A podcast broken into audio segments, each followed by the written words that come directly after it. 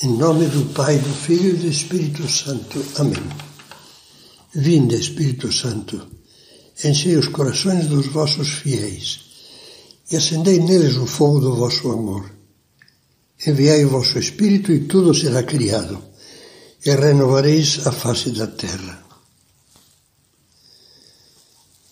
Se nós lemos com atenção os relatos dos três primeiros evangelhos, sobre a oração de Jesus no horto de Getsemane, observaremos que fazem finca apenas a tristeza mortal de Cristo, na angústia que o invadiu, no esforço doloroso com que orou ao Pai, mas não mencionam lágrimas.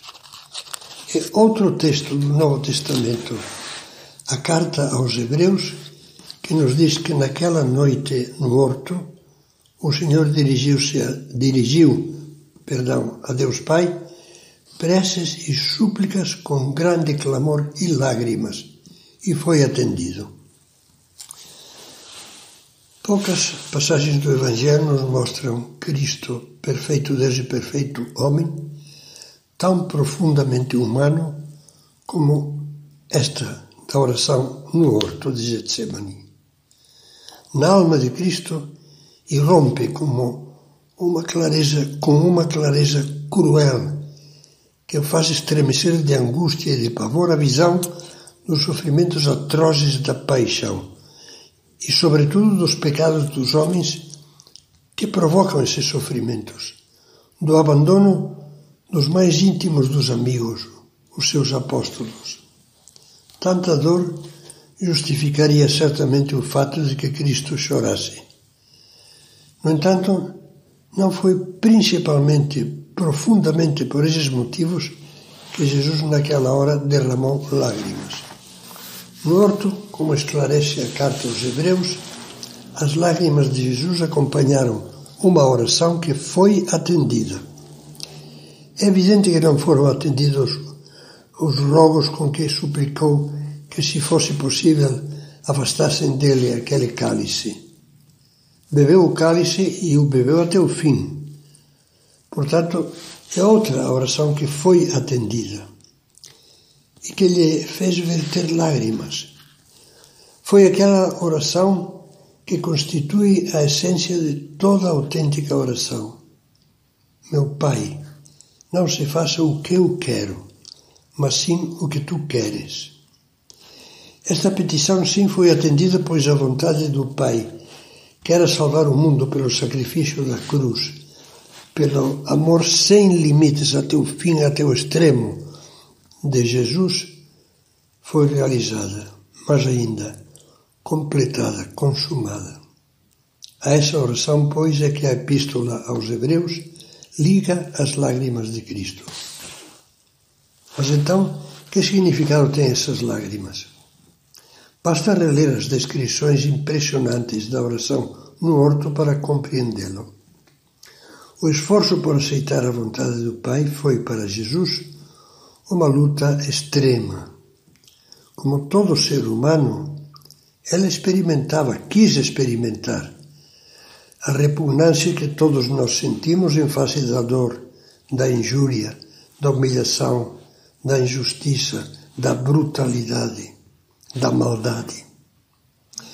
A sua oração foi, por isso, um combate terrível de amor, um esforço dilacerante por abraçar a vontade do Pai. São Lucas dá a esta oração insistente: Não se faça a minha vontade, mas sim a tua, o nome de agonia. Palavra grega que significa luta, combate Jesus, ainda que lhe custasse suor de sangue, queria dizer sim a Deus Pai e ao seu desígnio de salvar o mundo por meio do sacrifício da cruz, o máximo ato de amor que jamais existiu no mundo e que iria curar todos os atos de desamor que são os pecados.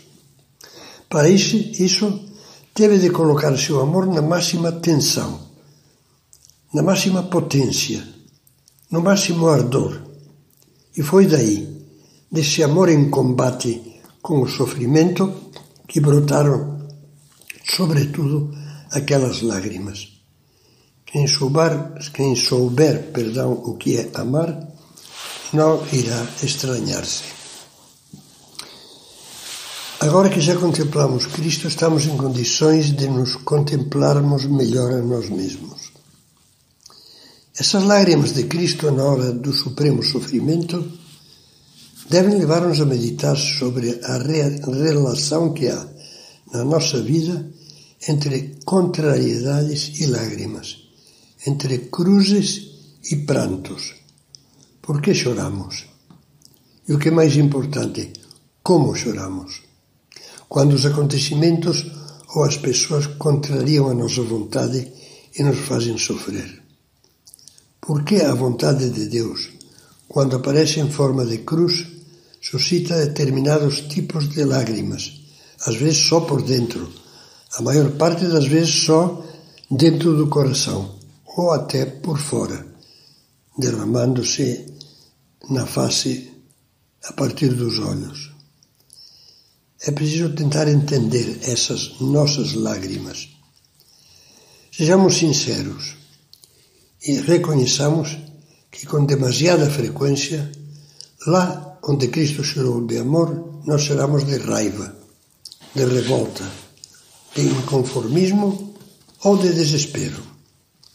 Sendo assim, as lágrimas de Cristo no horto nos oferecem matéria para uma boa reflexão sobre os acertos e os desacertos da nossa vida e sobre as nossas lágrimas. Repito, essas lágrimas que muitas vezes, a maioria das vezes, são muito mais interiores do que externas. Há um fato indiscutível, e é que o sofrimento é nosso companheiro ao longo de todo o caminho da vida. Nós não estamos vivendo num paraíso de delícias. E há um outro fato igualmente incontestável. Conforme as pessoas, conforme a qualidade de alma das pessoas, o sofrimento esmaga ou faz crescer, destrói ou faz amadurecer. Essa ambivalência da dor, que pode edificar ou arrasar, indica claramente que o problema para qualquer ser humano não reside no sofrimento que a vida lhe depara, mas na atitude com que aceita ou rejeita a cruz. Como sucedeu junto de Cristo no Calvário, a mesma cruz afunda o mau ladrão e salva o bom. Mas antes de meditarmos nas cruzes que a vontade de Deus nos envia, convém pensar nas falsas cruzes que nós mesmos fabricamos, fabricamos e que nunca deveriam ter existido.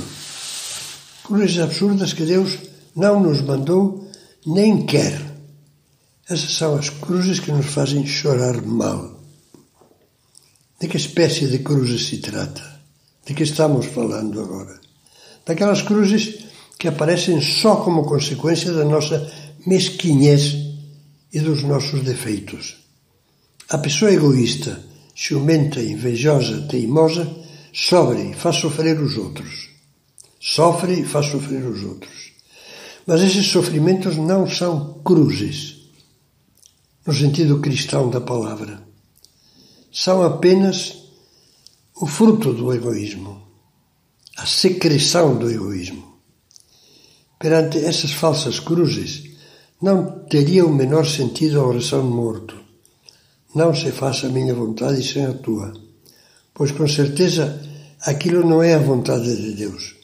Choramos precisamente porque não queremos fazer a vontade de Deus. Trata-se de pecados mais ou menos graves que evidentemente Deus não quer. Portanto, se choramos por esse tipo de dores, as nossas lágrimas não têm nada a ver com as de Cristo são tão inúteis como amargas, tão prejudiciais como absurdas para um cristão. Se fôssemos fazer as contas, veríamos que a maioria dessas lágrimas ruins jorram de uma dupla fonte: a fonte do amor próprio, egoísta, e a fonte do amor pequeno. Mas disso vamos tratar na próxima meditação.